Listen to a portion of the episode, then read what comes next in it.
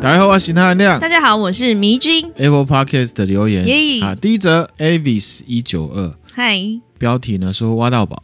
他说呢，第一次听到这个 podcast 是前几天、啊，搜寻关于梦的那一集啊。哦，后来像挖到宝一样，开始找其他的单元来听啊。没想到在 podcast 可以听到主题这么丰富，每一集内容都很扎实的节目，主持人互动又很逗趣啊。谢谢。好，他说他常常边听边憋笑，然后这几天呢狂听啊。某一天呢去超市买洋芋片啊，突然脑中有迷之音说：“那含量过高哦。哦”他想说他是不是中毒太深了？这样好像有一点开始出现幻听。对，有一点哈。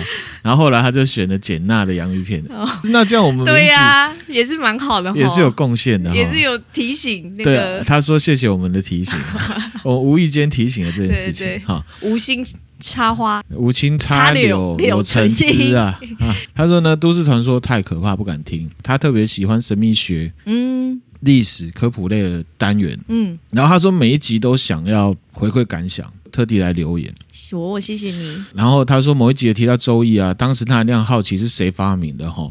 哎，周文王 是我好奇的，对哦、是我好奇。OK 哈，然后他说呢，他认为啦哈，传说伏羲跟女娲其实是龙啊化作人身，嗯啊，伏羲传授人类八卦跟中医这样子。然后他认为呢，曾经有一段人跟龙啊共存的期间呐。那有一集那含量有提到平面国嘛，二维看不到三维世界，对。然后他就说他自己脑补啊，或许就是由于龙啊存在更高的维度，而、啊、我们看不到他们，所以呢有能力发明。八卦这种工具，哈，让人类呢偶尔可以跳脱三维，看到更高的维度，就是预测未来。嗯，那虽然现在没有人相信龙啊曾经存在啊，不会啊，恐龙曾经存在啊。嗯，但不过我觉得他他指的龙不是那个龙，对，他是指那种中国龙，就是在天空。对，然后他说他自己相信呢，还有上网爬文也发现，真的台湾乡民在下雨后的云层看到龙嘛。他说：“可能是不是下班太累，不小心啊降维度被看到了哈。”他说：“龙的工作的确也是帮地球造雨啦，嗯、这样子。嗯嗯、其实我们在某一集都市传说的时候有有提到提到，就是拍到龙的事情嘛。哈对，听友可以去找一下，我忘记第几集了。哈，鼓励大家可以多听以前多。多然后我们现在有很多听友啊，嗯，像昨天又有听友来问我说：‘那亮你是什么星座的？’嗯，好，其实。”都有讲过，对、啊，不过我还是有跟他说的哈。嗯、前面的集数其实也是有很多东西，如果大家听完了，可以呢从前面听，其实也是不错的，推荐给大家。好、嗯，然后那亮呢常提到这荣格理论跟灵性的论点有异曲同工之妙。他说意识等于肉体的觉知，潜意识等于灵魂。集体潜意识等于源头啊，源头创造了所有灵魂啊，灵魂投胎到肉体，分裂出知觉。或许荣格是以科学角度在解释灵性，那荣格也翻译了太乙进化宗旨嘛，然后还照着书里面的方式来修炼，然后看到自己的曼陀罗。听友这样说了哈，觉得呢这个就是元神，就是灵魂。那可能因为灵魂维度太高太精致了，我们看起来像是长成曼陀罗的造型哈。嗯，其实我觉得这位听友他也。也有在研究，可是我自己觉得啦，吼，曼陀罗是一种比喻的形式，嗯，呃，我不见得我们人的灵魂或者是怎么样的一个地方，它是长得像曼陀罗的，我认为它是一个表现形式，嗯嗯，因为圆嘛，对。那他就说他写到这边呢，刚刚才发现呢，原来太乙进化宗旨是伏羲创的。然后还有刮胡说是道家的创始人这样子哈，嗯、其实这个是未证实的啦，传说有这样说法，即便是像是啊伏羲啊女娲，其实都是传说生物。如果这位听友你啊中国的传说故事有兴趣的话，或者是所有听友有兴趣的话，我也可以来分享哈。嗯、不过我觉得我们就还是可以把它当成是神话传说。那含量这边会分享的，可能也会是偏文化类的啊，对。我会在 IG 再问大家对这个有没有兴趣啦。那他就敲碗啊，希望哦，那含量可以做龙啊，还有太乙精华宗旨为主题这样子啊。他说他觉得呢，我们说说起故事来特别引人入胜哦。那也谢谢我们呢用心呢制作每一集的单元这样子。谢谢你感受到我们的用心。好，谢谢你感受到哈。嗯、其实我觉得这位听友他对。人世间，他他对自己的一个文化的神话体系，他有自己一套的嗯逻辑跟想法，嗯、我觉得很棒。然后，可是那含量还是觉得说，有一些，比如说伏羲女娲啊，我自己都认为那是一个族群，它不会是一个特定的人，单一个人这样。好，我的想法是这样。嗯、感谢这位听友，谢谢。感谢你。好，下一则哈，他叫大华。大华你好，哎，五星哦，他的标题是推推推，上班画图时的最佳伙伴。哇，谢谢。好，他说呢，真的超推哦，几乎都听完了，但是都市传说太可怕了，哈、哦，有试着听几次，但是呢，听完都怕怕的这样子哈、哦，但是呢，不会影响他喜欢听那歌迷妹讲故事。嗯，谢谢。觉得就是一个平衡呐，哈、嗯，其实也是有听友他，呃，就觉得反而喜欢听恐怖的，是不是？你要讲这个吗？这位听友反而会觉得都市对他来讲，并不是。最喜欢的，嗯，可是呢，也有听友他是相反过来，嗯啊，我觉得很好，我们可以包容起来。然后呢，我们也讲都市传说，然后也讲不是都市传说这样子哈。然后他说呢，呃，现在也重新再回听，真的超赞哦，很感谢。嗯嗯，可以许愿听一些有关神秘传说的案件咪。案件哦，但是呢，希望那哥不要太累，加油加油哈。那他说，P.S. 蜥蜴人那集呢，我超爱听的这样子，哦、它里面也是有一些创世神话的对对对东西在里面。嗯，那不知道说他喜欢听一些呢神秘传说的案件，是不是指我们这一集要分享的？好，等一下我们来分享就知道哦。哦，我还不知道今天要录什么呢。哦，你从来都不知道。再一则哈，三则然后好，龙哥三八三八好。L 首次留言，他说呢，每天上下班开车必听啊，非常好的 podcast，好，很感谢。谢谢。最近听到多多力系列啊，这个是前一阵子的哈、嗯，然后讨论因果啊、时间跟量子力学，他觉得呢，脑洞大开啊，尤其是这个双缝实验，嗯，光呢仿佛有生命，哈，可以预测未来。他觉得呢，这世界上有太多神奇的事情。对。然后呢，他说很佩服那那样整理这些资讯，很有逻辑，而且也很中立的在传达自己的看法，给我比赞哦，感谢感谢。赞赞赞。那我们呢就要进入正题啦。好，我们呢来讲一则呢跟灵异事件有关的社会刑案合在一起的。哦这是一个蛮悬的案子哈，发生在美国的一个悬案，嗯，悬案，悬案，所以到现在还没破，到现在呢都还是悬案。嗯，在两千年的时候，一月有一个单亲的妈妈，她三十三岁，她叫 Jody，带着自己的三岁女儿叫汉娜，你自己看一下，这位就是 Jody，搬到呢加州的奇哥这个地方，搬进了当地的一栋公寓大楼，是租的，叫做呢核桃花公寓十四号。看那个照片呢、啊，他那个公寓环境都还不错了，哦，而且还有游泳池。嗯，搬进来之后，他主观觉得这公寓暗暗，嗯，采光不好，然后有一点呢怪怪的味道。好，有味道哦。对，他一开始有在想说啊，是不是这个清地毯的化学药剂？哦，还没有挥发，这是主观认为啦。哈。嗯，到了新环境啊，是有可能感受到一些特别感觉的。对，譬如说我们第一次去朋友家或亲人家，可能会闻到一些特殊的味道，嗯嗯，属于特定场域才有的。真的。那视觉上也是啊，就是说可能对这些亲人朋友而言，他们是觉得没什么的。嗯嗯，因为他们习惯了嘛，哈。那我们初来乍到，所以感受得到，嗯，有可能是这样。那 Jody 呢？他分不出来是这一种还是真的怪怪的，嗯，他分不出来。总之就是怪怪的。但是呢，既然搬进来了嘛，到了这个新的地方呢，要过新的生活，所以他就没有深究，嗯，啊，也没有去想说什么特别什么贵啊什么的，并没有。他就是把注意力呢摆在要跟女儿过新生活。可是怪事就发生了，比方说呢。他的女儿呢，有一双粉红色的运动鞋。嗯，Jody 呢，他会固定摆放在他女儿啊汉娜房门口的鞋架上面。嗯，就是出来方便就穿。嗯，好，有一次呢，他们母女要出门啊，妈妈呢就在找这双鞋，鞋子找不到了，不在原本的位置。对，好，妈妈就到处找。嗯，结果呢，这鞋子呢是在汉娜房里面床上的正中央，整整齐齐的摆在正中央哦。好奇怪哦！Jody 还问女儿说：“哎，是不是你放的？”嗯，那女儿说：“不是。”好，注意哦，撒回。嗯，三岁小三岁而已哦，哈。嗯，事后接受访问，这个汉娜现在啊，嗯，已经是大人，而且她自己也生小孩了。嗯，接受访问，她就说：“真的，那鞋子啊，不是她放的，这样子。嗯”那而且这样的事情是经常性的出现哦。把鞋子呢放在门口鞋架上，过一阵子没注意到，就不知道为什么会移到床上，嗯，而且就是摆在那个床正中央的位置，这真的是会让人家觉得到底是怎样哎？搬到一个新的地方，然后又是单亲，会觉得这房子是不是有人进来，还是什么样？先不讲有没有鬼，哦，也会担心是不是有有奇怪的人。进来弄吼，比如说借助人啊，还是什么的，对不对？嗯，其实呢，这样的事情啊，如果我们用心理的角度，或者是以前分享过的吵闹鬼现象，嗯，我们吵闹鬼现象我讲过两集，八十六跟一一四，嗯，都还是有的解释的。比方说呢，我们在啊其中一集就有提到说，有心理学家解释这样子的不明原因移动啊，嗯，有一些案例就是发生在那些年纪很小的小孩身上，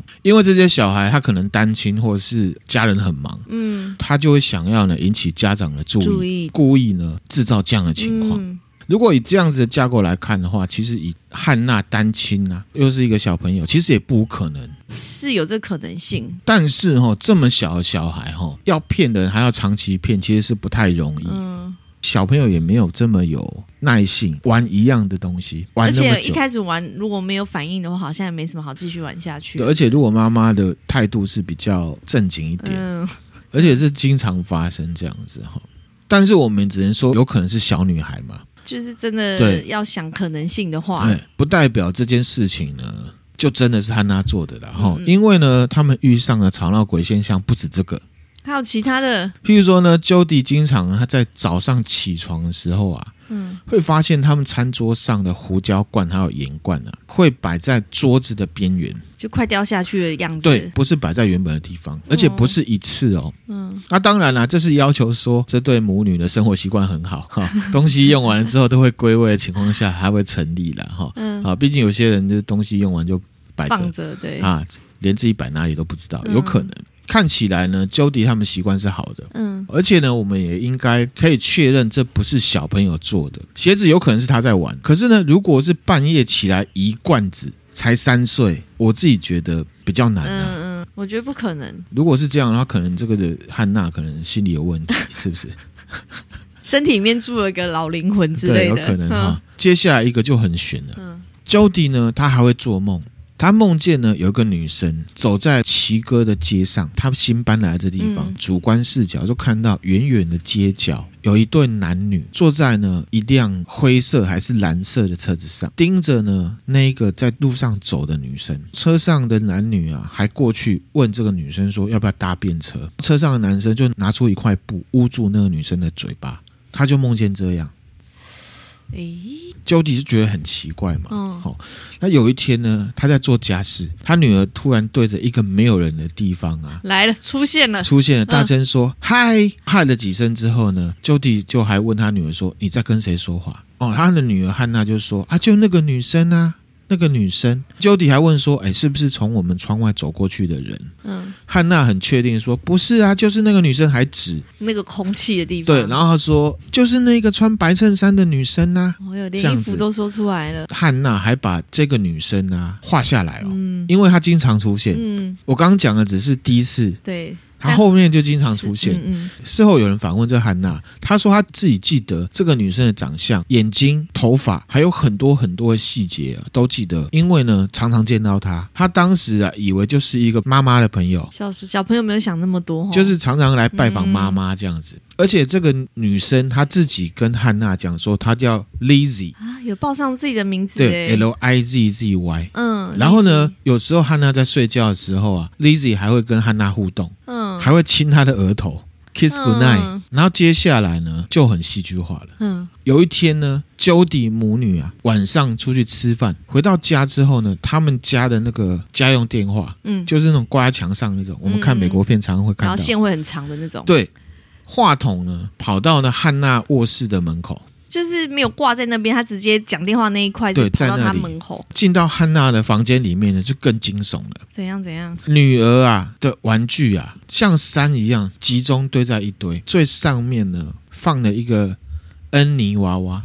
恩妮娃娃就是芝麻街里面角色，啊，明子看一下那个哦，头比较圆的那个、嗯、芝麻街里面一个角色，是图文分享给大家哈。这个恩妮娃娃呢，坐在整堆玩具堆的最上面，嗯、脖子上绕着绳子，一副呢被上吊的样子。Jody 啊，吓一跳，他一开始呢，并没有想到说是灵异现象，他认为是有人闯进来，所以呢，Jody 都报警了。嗯，因为没有财物损失，也没有任何人受伤。好，所以警察呢就想说啊，是不是 Jody 你得罪谁啊？是不是跟熟人吵架？嗯、跟你前夫吵架？嗯、跟男朋友吵架？警察呢？没有任何动作了。嗯，那其实呢，单亲妈妈这样子是很辛苦啊。在家里都有不安全的感觉，对，因为小孩那么小，不懂事，对，对不对？嗯、一下觉得撞鬼，一下又觉得啊，是不是房子不安全，有人进来？嗯，加总起来，其实是应该是蛮崩溃的。嗯，而且呢，我刚刚说的事情是在很密集的时间里面出现的哦。啊，他们是两千年一月三十一号，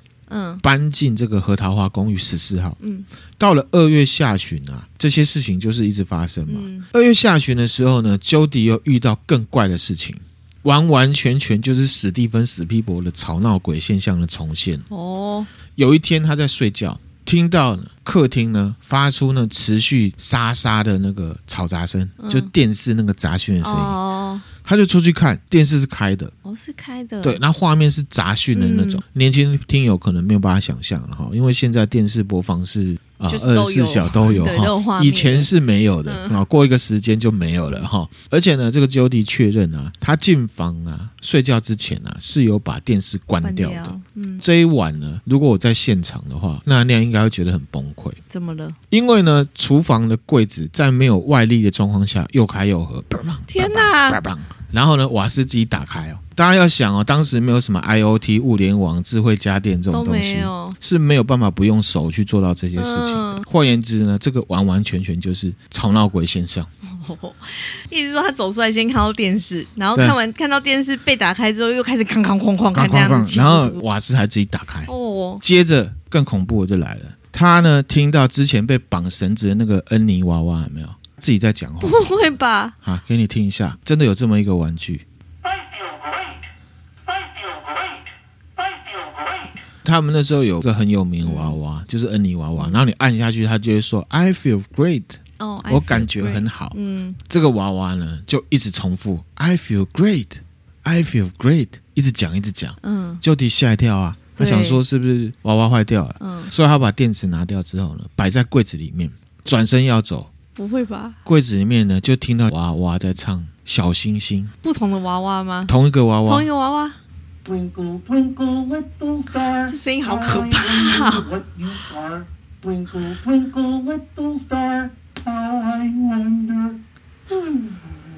太可怕哎！对，娃娃好像自己被触动，而且你仔细想哦。刚刚 Jody 已经把电视拿掉了，拿掉了，他为什么还可以？对啊，所以当下一定觉得很可怕。他应该这样就想到是闹鬼了吧？呃、一定是闹鬼了哈。那这件事情呢，他的女儿也有印象，因为太奇怪了哈。嗯、而且呢，事情还没有完哦，因为是半夜嘛。对，这时候呢，家里所有灯都亮了，啪，打开，好激烈哦，全部一起来。梅子英，如果是你，你会怎样？跑出家里，哎，没错，他就是跑出去。Jody 呢，就带他女儿跑出去，然后呢，他就去找公寓的管理员。嗯，啊，这管理员是他朋友，嗯，啊，可能就是介绍他来这里的，也是一个女生。那这个朋友听了就说：“闹柯林，闹贵，我来跨买，我来跨买的。”然后就跟 Jody 母女呢回到公寓看。那照我们以往看恐怖片的逻辑，就是他去就没事，这时候应该是什么都没有发生，对不对？可是呢，这次没有，就是有目击者哦。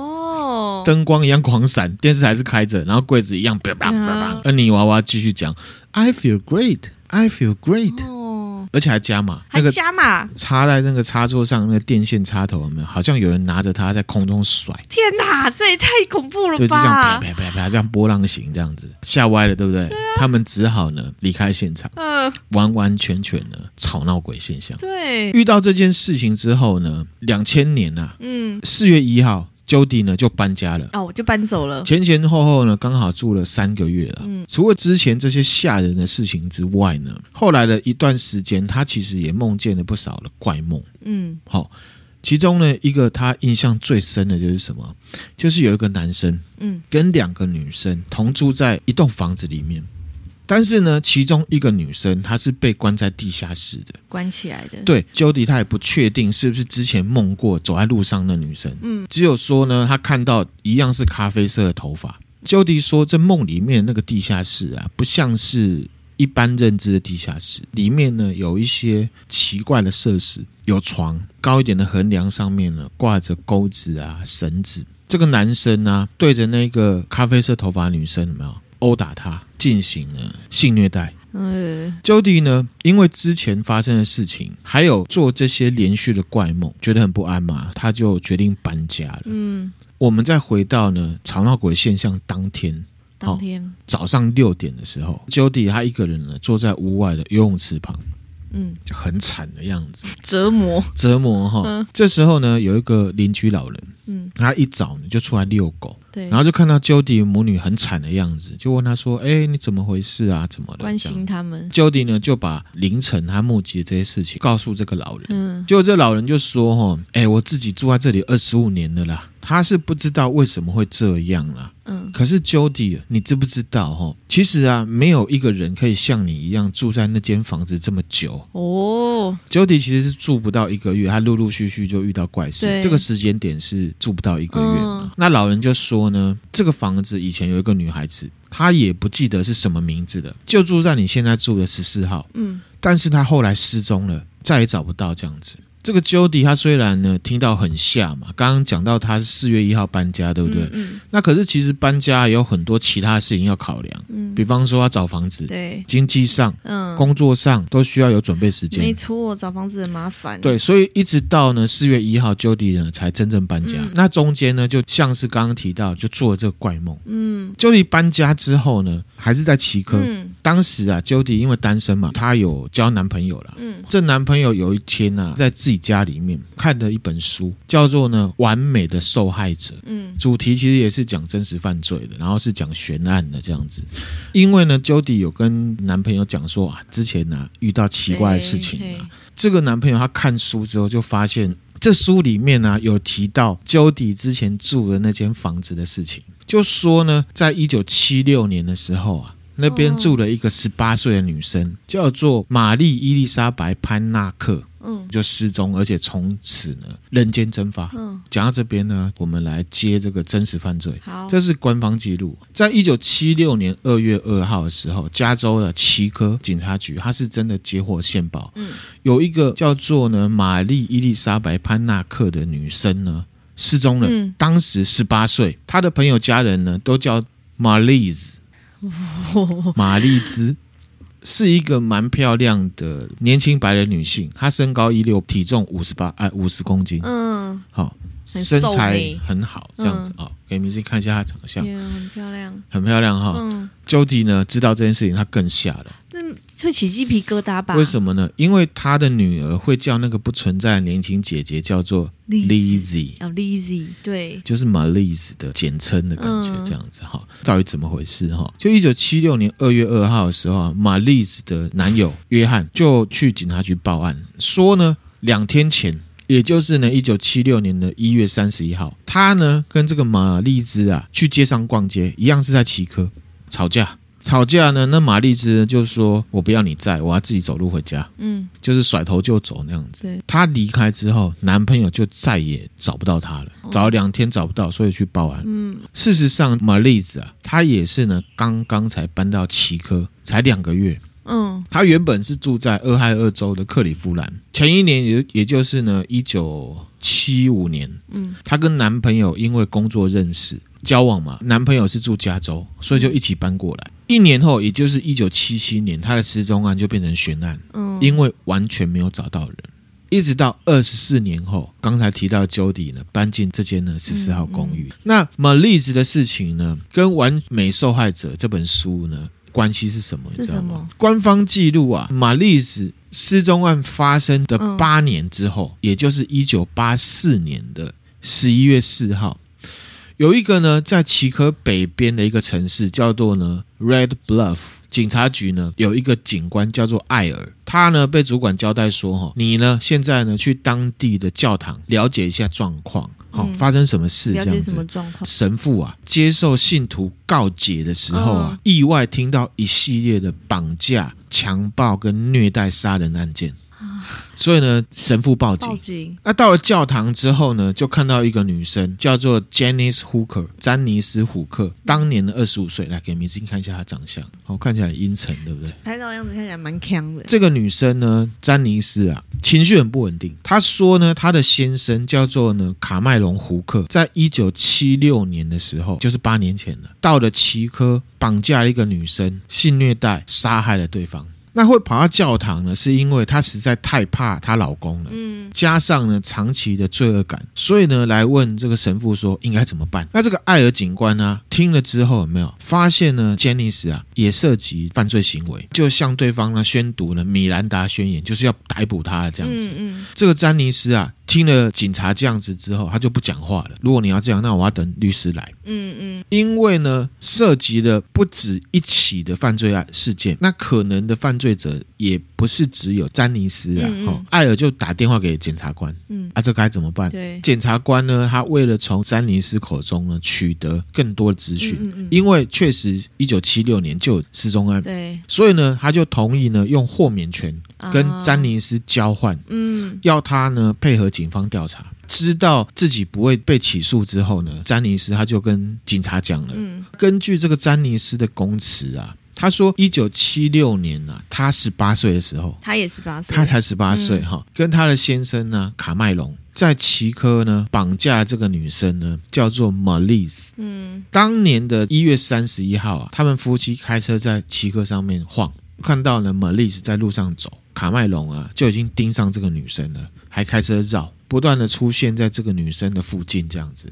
那绕了最后一次之后呢，这卡麦隆就把车开过去，就问对方说：“哎，你要不要搭便车？”那这个 Melise 啊，看到车上啊是一个斯文的男生啊，给明星看一下他的长相，嗯，是蛮斯文的，对，载的一个年轻女生，又表示说呢，他们是夫妻，嗯，觉得很安全。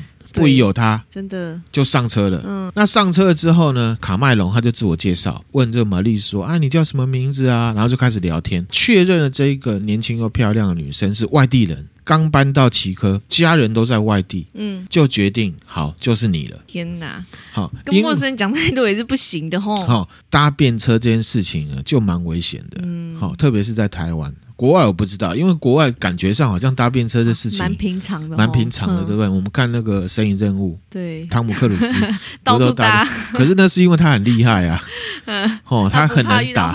回来正题哈。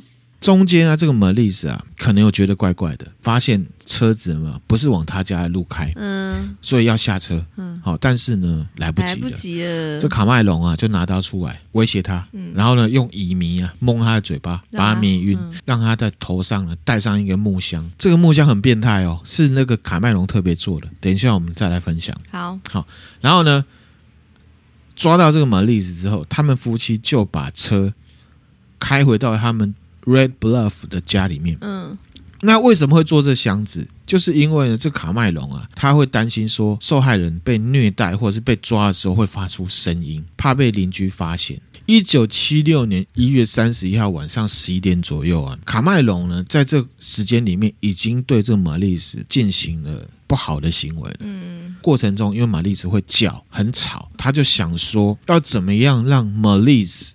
活着，继续呢当他的性奴隶，可是呢又是安静的，嗯，所以他就想到一个呢异想天开、变态又智障的 idea，他呢要自己动手把 Melise 的声带呢割掉，哇塞，就命令呢这个 Jenny 来帮他，嗯，那 Jenny 说他不敢，才十八岁而已，啊、那他就说他也不知道该怎么做。这时候呢，卡麦隆就威胁他的老婆说。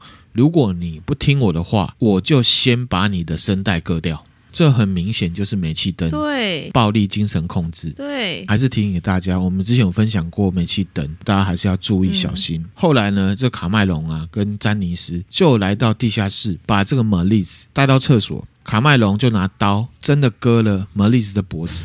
嗯，那因为这卡麦隆他自己也不是什么外科医生，造成了 Melise 大量出血。然后 Janice 呢吓到。跑出厕所，过了一阵子之后，再回到地下室看，就看到这卡麦隆啊，用绳子绕住 Melise 的脖子，嗯，把 Melise 呢吊在地下室的这个横梁上面，头上呢套着枕头套，全身赤裸。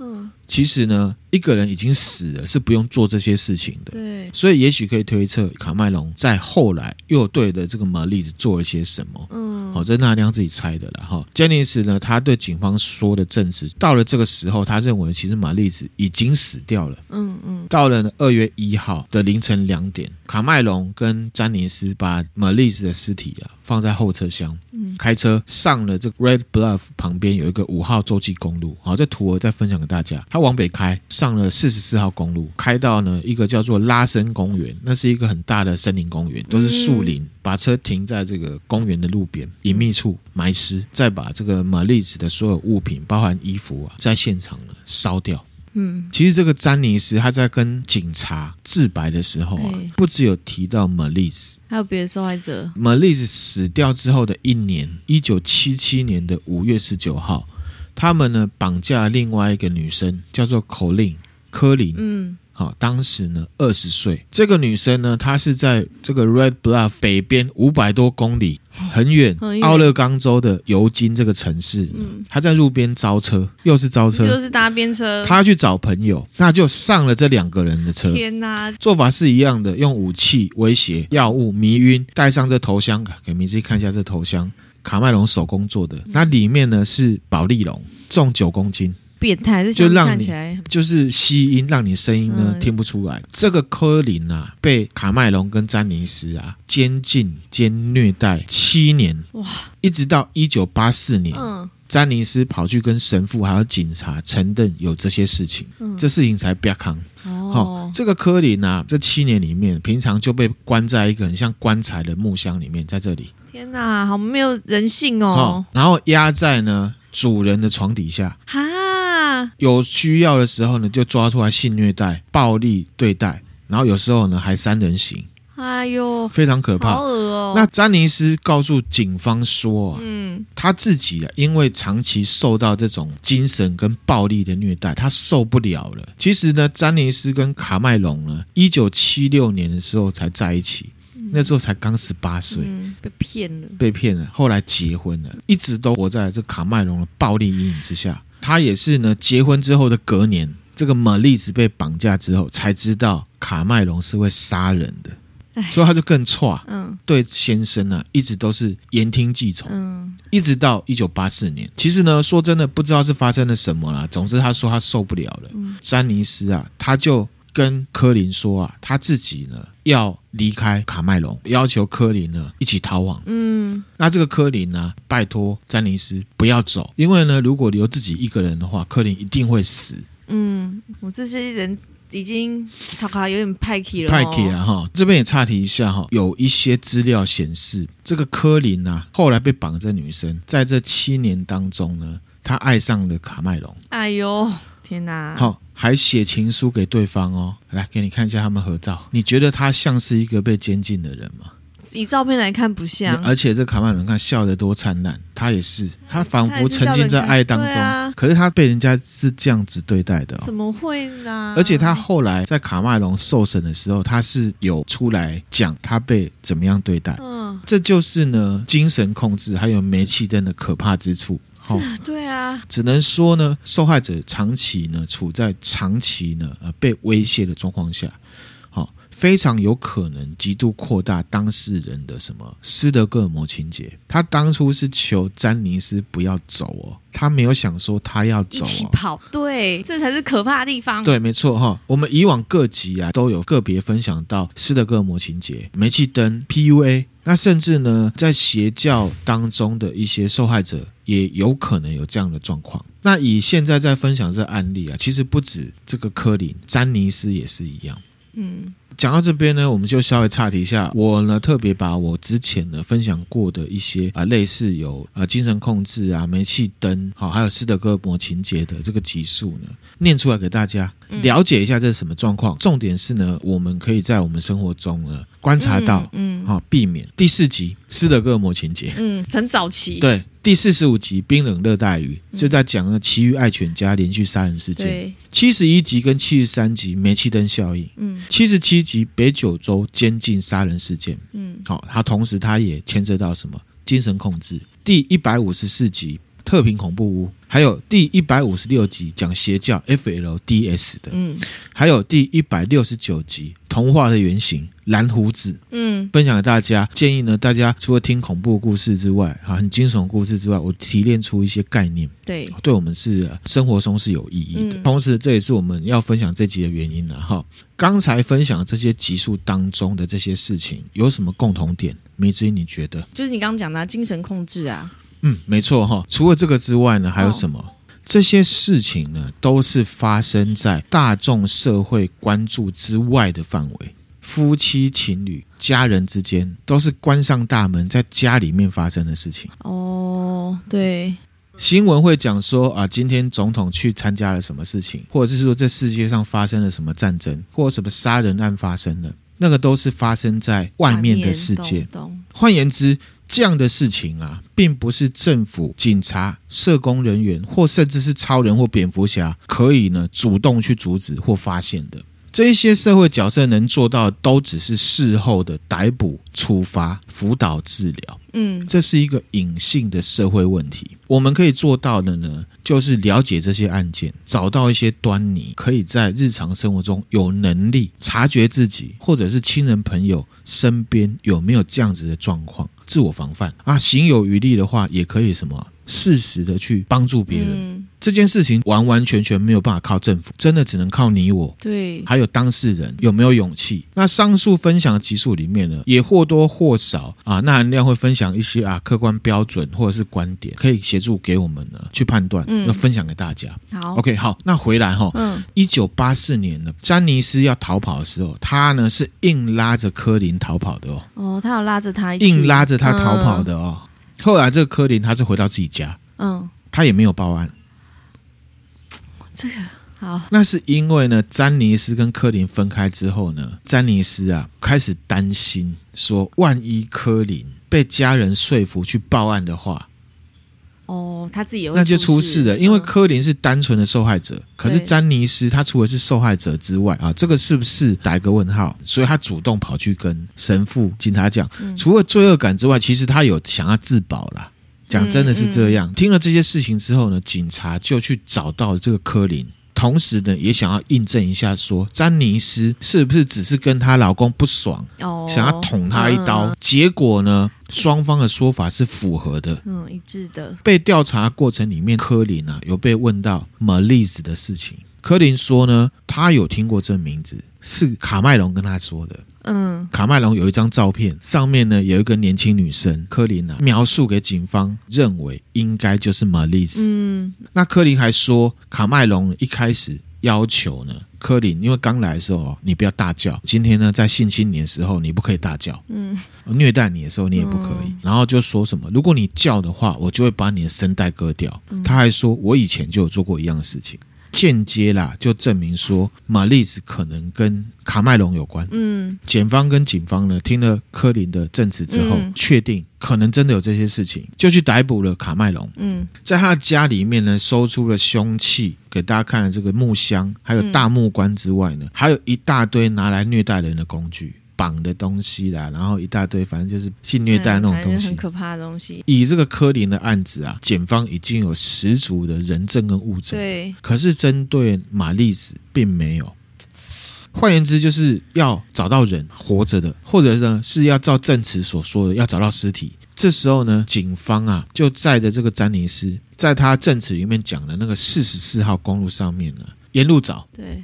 因为案发的时候有没有弃尸是凌晨，而且呢一整片都是非常大的树林。嗯，好，前前后后警察在这个詹尼斯啊做了四次的搜寻都没有找到，而且过了那么久了。对，对对，那抓了这个卡麦隆之后呢，卡麦隆卡麦隆呢是否认的。嗯，检察官而言，没有尸体，也没有找到人，就没有办法把人定罪。嗯。换言之，如果玛丽斯的案件是凶杀案的话，要是没有明确证据，一旦无罪判下来，没有受害者能够主动上诉，哦、就已经两个女的都说对，可是没有物证，哎，这真的也是一个，所以呢，就只能定义为呢失踪案，保留呢之后起诉的机会。一九八四年的时候，检察官只有针对柯林的案件呢，对卡麦隆起诉，嗯，至少可以确保卡麦隆一定会入狱。嗯，一九八五年呐、啊，十一月十八号，这个卡麦隆啊，胡克绑架、强奸，还有反自然的性行为，非法监禁了，被法官判了一百零四年。嗯，当时呢是一件非常轰动的新闻。嗯，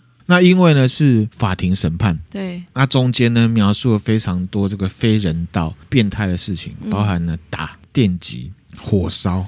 强制性交，各种各种各种，嗯，而且呢，卡麦隆还跟柯林说：“你真的是一个完美的奴隶。”挺变态。重点呢是大众并没有办法想象说，一个二十岁的女生，嗯，被监禁、暴力、性虐待七年会有多惨，而且她却还 爱上他，对哈，这才是很荒谬、嗯。那这件事情呢就结案了嘛，对不对？嗯。可是事情还没有完。哦，我们一开始就提到这个撞鬼的单亲妈妈 Jody，对不对？嗯、搬出了十四号公寓，他就觉得说离开那个地方了就没事了，嗯、对不对？可是呢，在后面几年，他要开始陆陆续续做怪梦。哦，还是有在继续做，还在做梦。其中有一个他印象最深的梦，嗯，他梦见呢自己在空中飞，嗯，看下去呢，下面的地面呢是一片呢树林，哦，还有公路，十四号公路的树林。他看到一男一女在树林里面。不知道在找什么。梦里里面呢，他一直听到三十六点七十六这段数字，嗯，然后眼前浮现了 A 十七这样子的字母跟数字，嗯，因为一直做这个梦，不知道是怎么回事，嗯、拖到了二零零八年，哦，他实在受不了了，所以呢，Jody 呢就 follow 了他的第六感，直接打电话给这个 Red Bluff 的警察局，嗯，跟警察说。他想要提供关于 Melissa 失踪案的资讯，嗯，不知道为什么就觉得这件事情跟 Melissa 有关，真的是冥冥之中嘞。对，一般来说啊，警察针针对这种事情啊，即便是信，也不会太往心里去，因为呢需要证据。嗯，可是呢，这个警察呢很震惊的回答这个 Jody 说：“你为什么会这个时间点打来？”嗯嗯。因为当时就是二零零八年了哈，刚好警察局呢准备针对玛丽子失踪案重启调查，他就是被指派要去调查这个案子的人。哦，这真的是很玄哦，巧合哎，有点鸡皮疙瘩感。对啊，这真的就是冥冥之中注定好的。对，然后这个 Jody 呢跟承办员警啊。Kevin，哎，约在餐厅，这个 Jody 就很有勇气的呢，跟这个警察说了他梦里面的事情。嗯，好，虽然呢很悬，Kevin 也蛮质疑的，嗯、可是就像我刚讲，因为时机实在太刚好了，太刚好，就太悬了哈。嗯、那个案子啊，当时也还在调查中，所以呢、嗯、Kevin 并不能回答 Jody 任何问题。嗯嗯，懂。好，只能问 Jody 说啊，你梦见什么、嗯、啊？怎么样？怎么样？都不能讲，说我现在搬到哪里都不能讲。换、嗯、言之呢，这个 Jody 他在当下虽然觉得自己很蠢，好也很怕被骂，嗯，但是呢，就还是讲了。而且呢，他当下并没有办法得知他的这些资讯是不是跟案件有关，嗯，嗯他只能确定说这个 Kevin 是承办员警，坐在这边听应该有关吧。嗯凯文警官呐、啊，嗯，他是哦受访啊，因为当时是不能讲的哈。他说呢，其实从卡麦隆这个 Red Bluff 的家旁边有一条南北向的五号洲际公路。嗯，上了五号洲际之后，到北边它会往东走，就会到刚刚啊这个詹尼斯镇子里面那个国家公园。其实呢，这个五号洲际公路垂直的，跟水平的四十四号公路呢，有一条呢西南东北的，叫做 A 十七号公路哦，是可以从五号直接切到四十四号的哦。虽然知道 A 十七号，可是 A 十七号其实也是非常非常大的一条路，嗯、面积非常大，同样是树林。然后呢，Kevin 啊，他因为在重启调查，对所以他又去问了这个 Janice，因为他无罪嘛，他还是住在奇科哦，嗯，又确认一些事情，他就说呢，Jody 提供的资讯呢，确实跟玛丽子的失踪地点是有关的。哇！一直到前一阵子，就是二零二一年了。嗯，玛丽子已经失踪四十五年了。嗯，这个玛丽子案子现在还在进行中哦。警方呢一直在找这个埋尸地点，而且呢，因为 Jody 的这个证词，搜索范围不断的在缩小。嗯嗯。那后来呢，这个凯文警察在检察官的同意之下，跟 Jody 见面，而且接受了访问。他透露了，警方呢经过这么多年的调查，还有电脑图资的定位工具啊。嗯推测呢，玛丽斯被埋尸的地点，电脑软体上面读起来的位置是三十五点七十七。Jody 他梦见的是三十五点七十六，哎，非常非常的近。啊、但是刚才也提到了，即便有这样子的位置，那里仍然是非常非常大的一片呢。这样还是找不到、哦。其实时间久，有可能什么野兽，或者是风啊、哦、如果他们没有埋得很深，啊、可能也对。其实刚刚呢，Janice 有讲说，这卡麦隆在埋这尸体的时候没有埋很深。哦，哇天哪，这样子其实人证都有了，就差。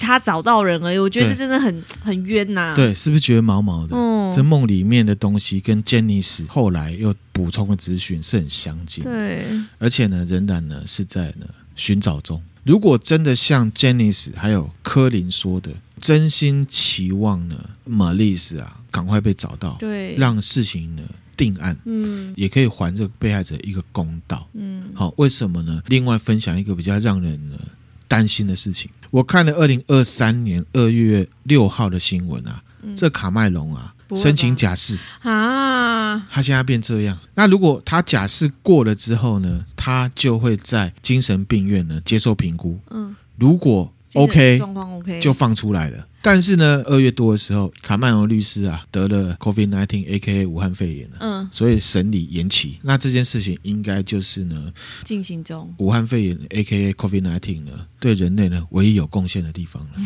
这诚心期待，然后警察可以早日找到这个尸体。对，因为如果找到了，他马上不能出来，他会再重新被审理。嗯嗯嗯而且其实凶器，然后跟那个人证这些都有了。凶器没有啊？哪有凶器？他不是去他家搜搜搜寻到搜寻到这些东西，可是你不能确定这些东西有用在玛丽子身上啊。对，我不确定，但说不定验了就会有了啊。是是对，大概是这样啊。这么多年，四十五年了。总之，我希望警察很给力，赶快找到这个尸体。对。那美子英觉得怎么样？整件事情下来，就觉得蛮呕的，蛮就是。啊，你没有觉得很悬吗？是不是又是一个分享呢都市传说？结果呢又是很愤怒的情况？对，对，因为这人真的是太可恶、太太可怕了。嗯，然后我觉得人在那个就是精神被控制之后的那些想法跟那个行为，都会让我们这些外围的真的好不可思议，好很难很难去理解他们为什么会这样子。就是像我刚刚讲的，就是我们预防，我们可以感知到这样子的危险。等一下会再讲。回到这个案子啊，Jody 啊，一开始形容那种吵闹鬼现象，如果是真的的话，是不是代表玛丽子她是想要申冤？对，有求于你？我觉得是。如果呢，是一个单纯的受害人，他有话想说，却又不能表达，是不是其实是一件很可怜的事情？嗯、可是呢，当事人他会觉得。他是在撞鬼，嗯，对不对？对啊，现在事后看就是看事情是角度问题。对对对，现在事后看就会觉得说，玛丽子当初在那个 Jody 他们，而且他超冤的，对。然后他可能就是觉得，怎么我做那么多，你都还没有反应，所以他就一直毛起来弄的感觉。对，而且他还跟这个小朋友互动，哎，他没有吓这个小朋友，对，就觉得他是一个很可怜的角色。嗯、假设真的是他啦。跟他那样不确定，只是觉得好像蛮有可能是他的。嗯、其实这个事情啊，就让我想到七十九集啊，《都市传说》里面有讲到这个跟托梦有关的社会案件。嗯、不论呢，大家认为是不是真的，其实呢，还是要提醒大家什么，歹代志莫做啦。对所有不会做坏事的那没听友而言，还是分享稍早集数。大家对这个环境中可能有暴力、精神控制、煤气灯这样状况，要有察觉能力。嗯嗯。最后是什么？信任真的要小心给。现在呢，不是一个太淳朴的社会，每个人都可以打扮的光鲜亮丽、文质彬彬。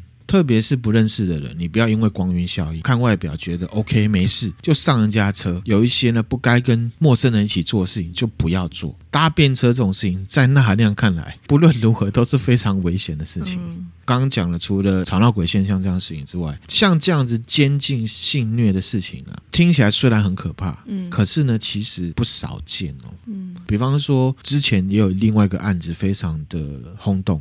奥地利，嗯，有一个人，他叫做 Joseph，嗯，他呢就把他自己的亲生女儿养到十八岁之后，把他关在自己的地下室，关了二十四年，性侵虐待他呢三千多次，生了七个小孩，其中一个还死掉，而且这个人是有老婆的，他老婆也一样，就是纵容这些事发生。这个 Joseph 被判了无期徒刑。嗯，那如果大家呢有这种变态想象，然后分享这个 Joseph 在狱中是怎么样？他被抓去的时候已经很老了。嗯，他在狱中被围殴、被欺负。被刚刚，嗯，已经有点疯掉了。狱方的人啊，接受那个媒体访问，他还直接说，这个人应该快死了。所以就是奉献呢，要打这种主意的人，赶快打消这种念头，真的不要有心理问题要提出来，对，寻求协助，以免呢害人害己。你自己的受欲成了之后，到牢里是要被人家承受欲的，嗯、真的要讲哈，因为这个世界上是公平的。像这样子监禁啊，然后虐待的事情啊，那韩亮就推荐了一些电影了，哦、给大家看哈。二零一五年不存在的房间，嗯，也是讲一个女生被乱伦监禁、生下小孩子的事情，而且这个女主角呢是布利拉森。嗯，就是呢，惊奇队长，嗯，他因为这个电影呢得了奥斯卡最佳女主角。第二个是什么？就是 Netflix 上面叫《Barbarian》，米子英跟他那样之前看的哈，很很不落俗套的一个惊悚片，嗯、这个就没有那种社会关怀了啊，是恐怖的。那还有一个呢，在 Netflix 也有，刚刚我们讲那个案子，嗯，好，叫做呢未解之谜，里面有一集叫做十四号房间。就是在讲这个这个、这个案子呢，除了有灵异点之外，非常可怜的受害人，还有呢心理很扭曲的凶手之外啊，美金有没有觉得詹尼斯的心态是不是很让人好奇跟不解？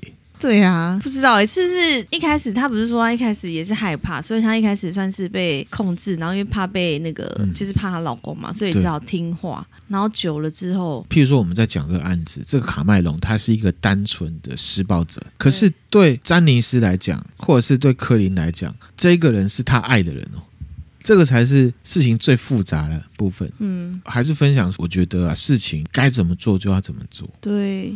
有一些很理所当然的事情，本来就应该，比如说你跟一个人生活相处，要生活在一个安全、快乐、不用担心的一个环境跟心态。如果今天你跟他在一起，你会害怕，那就是很不正常状况，你就要赶快还是醒来。对，对还是分享哈、哦，跟一个人在一起要有加分，没有加分就、嗯、不需要，真的不用。那回来哈、哦，米子有没有想到我们之前分享过那个北九州监禁杀人事件？嗯里面提到那个旭方纯子，嗯，他被抓的时候，审问的时候啊，态度是怎么样？沉默寡言，觉得自己也是受害者，可是其实他也是加害者嘛。嗯，那还有另外一个。虎谷久美雄当时未成年的女儿，嗯、你记不记得？他中间呢协助凶手，至少他是听从命令，是一直到十七岁他受不了逃出来报案，加害者才被抓嘛。嗯、特平恐怖屋里面那个乔丹也是十七岁，他还是受不了父母虐待才逃出来。嗯、这中间都可以看得出来长期煤气灯效应、精神控制，还有呢暴力虐待的痕迹。但是，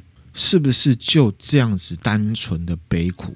从这次口令的案件里面，又看到似乎呢有蛮浓厚的什么斯德哥尔摩情节。他被绑的时候呢，二十岁哦，并不是什么未成年哦。不是什么懵懂无知的，不是什么懵懂无知哦。嗯、那这样觉得这样的事情就可以用我们以往分享过的很多的集数来看，比方说米尔格伦实验，嗯嗯，黑暗人格，嗯，刚刚讲到了斯德哥尔摩啊、煤气灯啊，还有精神控制，我们综合来看，嗯，这个米尔格伦实验啊，它其实是出自于一本杂志，叫做《变态心理学》，嗯，当中帮凶手这个为虎作伥的人们啊，他其实事后通常都宣称自己是无辜的。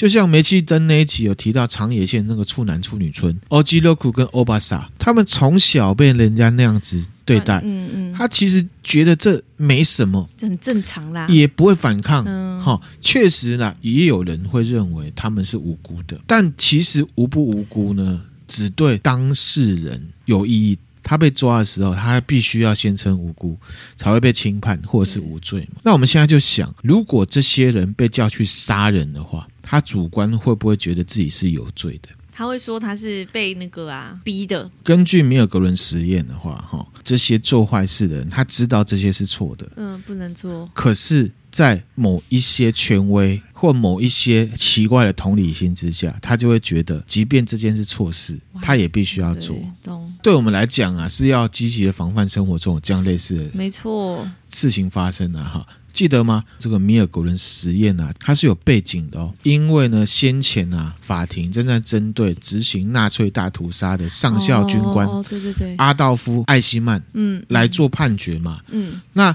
当时讨论的重点在于说，他究竟是单纯的听令行事，嗯，还是他也是自愿打从心里面去做这些残忍的事情嘛？那当然，这件事情呢，到底是怎么样，只有他自己心里面知道了。虽然呢，米尔格伦实验出来结果导出来是什么，人就这样了，打从心里坏了。只要有一个明确的原因，还有一个推力，别人要他做，他就会去做了，即便他是错的。那事后他也会说：“我只是听命行事，不然我也会死啊。”不知道大家记不记得，我当时在分享这个米尔格伦实验的时候，也有讲到，即便是这样子的实验出来了，当时身为纳粹大屠杀的幸存者兼社会学家汉娜·鄂兰，他仍然觉得阿道夫·艾希曼只是一个跟你我一样的一般人，平常没什么想法。当呢一个特定的意识形态或是命令呢变得很强大的时候，就会自动的去赞同，在受压迫、半自愿的情况下呢去做那些明知道违反道德也违反法律的事情。而且呢，这个汉娜·鄂兰啊，对阿道夫·艾希曼的看法是什么呢？你记不记得第二集的时候讲的？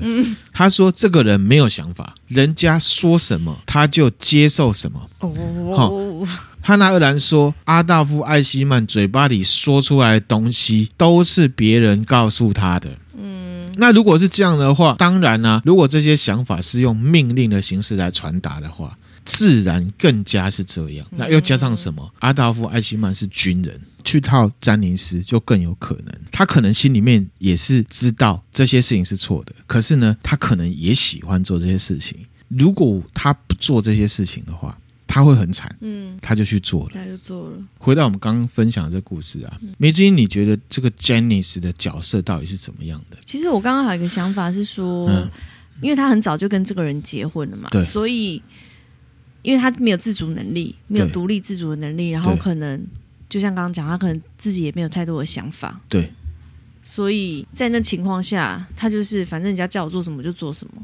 他难道不知道这件事情是错的吗？我只是说，他可能有多另外一个层面是，就除了你刚刚讲那些，当然也在里面啦。只是说另外一个，也是因为他没有想法，然后无所适从，所以人家教什么，即便是错的，他也是照做。按、啊、你说，因为迫于生活，是不是？也也在想会不会是？好，可是呢，那亮这边呢，要非常严正的呢，跟大家呢。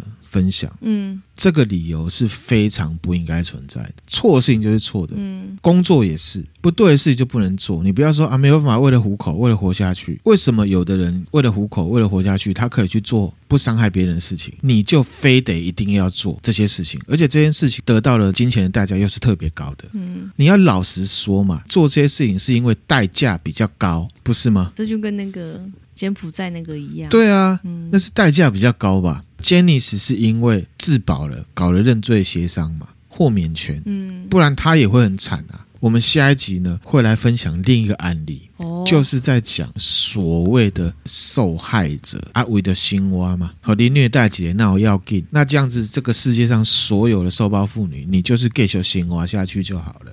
就是有很多受暴妇女就是因为这样离不开。这边就是要强调，你要离开，那才会得到你想要的生活。不想改变，就等着被改变。也是啦。刚刚提到内容里面有提到梦嘛，感觉上呢，好像这受害者是透过梦，还有这吵闹鬼现象呢，来跟对方讲说啊，他是有事情需要帮忙的。我们有个听友啊，他呢也是我们呢 DC 里面听友，哦、好，他梦见的东西。嗯，他说呢，这个八八风灾那一年念大学，嗯，然后呢，他暑假呢在。戏班打工了，然后他中午吃饱就在沙发上面休息，好睡一睡，半梦半醒之间呢，嗯、感觉到有一个女生的剪影，女生的剪影不能动的哈、嗯，是不是被鬼压？不晓得、嗯，反正就不能动。嗯，而且这事情呢是持续的哦，哦还不止一次、哦，不止一次啊！一开始呢，他是有想说啊，开着灯啊，主观觉得啊。状况好像有比较改善，嗯，可是后来就没用了。然后他就跟同学讲这件事情，嗯、那同学介绍他呢去一个宫庙。这种时候就是会要找宫庙了，或者是去看医生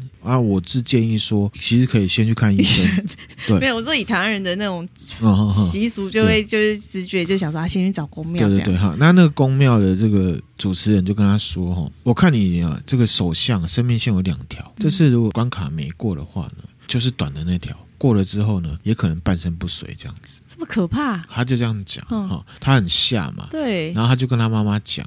啊，有这些事情，那这个宫庙的主人就跟他说：“哦，你要准备一些贡品，认呢神明啊当干爹，化解这个关卡这样子。”嗯，可是呢，他觉得感觉没什么效果了。嗯，后来精神状况啊变得不好。他有一次啊，他在跟朋友讲电话，嗯、讲一讲，他就听到有一个女生啊，这太可怕了，在电话里面说：“ 救我！”哎呦喂呀！然后就想说：“哎，是不是讯号接错还是怎么样了？”哦，还是怎么样？不晓得哈。印象中呢，宫庙的主持人呢、啊、就跟他说啊，对方其实是希望呢，听友可以帮他忙。嗯，他有去查说他学校他的科系啊，一个车祸过世的学姐，他说那时候是查无名小站哈，哈，跟这公主说啊，这女生叫什么名字？嗯，后来这公主呢就帮他化解了纸钱啊、拔杯啊什么什么的哈，反正她就是花了大概三千块左右。嗯，可是她也有提醒。希望我跟呢那枚听友讲，虽然花了三千不是很多，可是呢也是要提醒大家，现在也是很多呢透过这种方式来诈骗。哦，有的烧纸钱烧了十几万的也是有。对，你之前讲说去公庙还是去医院，我觉得也许也可以先选择呢，先去医院。医院有健保。这之前呢，之前有分享过，就遇到奇怪的事情，我觉得还是先往科学的方式去想，嗯嗯，会比较好这样子哈。后来呢，透过舅妈的推荐呢。去到呢屏东另外一间公庙，对方是一个鸡童了啊，那他就是济公师傅的鸡身啊。济公师傅呢就跟听友的妈妈说：“你的女儿啊，晚点带来啊，白养十九年了啦。”这样子哈，讲这么恐恐惧诉求跟黑 Loki 的错赛啊哈，而且呢，很神奇的是说什么，他并没有开口呢跟对方说哦，他想要帮这个学姐，因为他觉得他这事情可能跟学姐有关啊。这个技工师傅啊，就直接跟他讲说：“哎呀，你不用想了，你没有能力帮他了。”所以这个可能比较不是骗人的啦哈，也许哈，也许是这样。这个技工师傅呢，就请他在他们呢这个打坐的位置上面呢打坐。嗯，那他说晚上回家他就发生了类似灵魂出窍的事情。好，啊，晚上睡觉的时候，他发现他自己站在自己的房间，看自己在睡觉。嗯，总之后来他妈妈要带他去找这济公师傅，然后呢就说啊，你这早干哦，要为神明服务啦，什么什么就这样讲了哈。嗯，那后来呢，这个邻居啊有一个是基督教的阿伯啦，嗯嗯，基督教的哇教 对哈，可是呢也介绍他去一间呢。小庙拜拜，啊，那被说啊，虽然我是基督教啦，可是这间呢真的很玄呐、啊，你可以去看看这样子哈。那这很酷哎、欸，很酷哈。啊，我有个朋友也是啊，嗯、就说我是基督教，又说什么兄弟姐妹什么的、嗯、啊，结果一出事，然后他就说啊，我那天去哪家庙，然后就朋友问，就会呛他说啊，你不是基督教哎、欸，嗯、然后他才会就是又补说啊，其实我也不是一个很虔诚的基督教啊，嗯、什么什么，我搞不懂到底什么教，哎、多元接触嘛，我搞不懂他到底什么教了哈。好，那总之呢，回来这听友他就去了。这间小庙的乩身，他是一个玉帝主，一种神明，嗯、你可以说他是神明也可以啦哈，反正就是一个叫玉帝主，然后就按住听友的头啊，嗯、他就说哦，你做好你自己就好了，然后呢，他就再也没有灵魂出窍了。那他后面呢还有分享一些啊其他的啊，我觉得我们之后相关的主题呢再来分享。好这一集呢除了很悬之外啦，跟鬼好像也有关系，可是这鬼不不是恐怖的，对他其实他是可怜的。好对，假设是他的话，嗯，最重要还是我回到我们每个人呐、啊。今天分享的内容就这边啦、啊，嗯，Facebook、IG 跟 YouTube、嗯、欢迎订阅分享，心有余力呢可以赞助我们，抖内我们。下一集呢一样是有受害者的，可是呢分享出来之后，大家就可以想一下，受害者是不是我们想象的那样？嗯，谢谢大家，谢谢，拜拜。拜拜。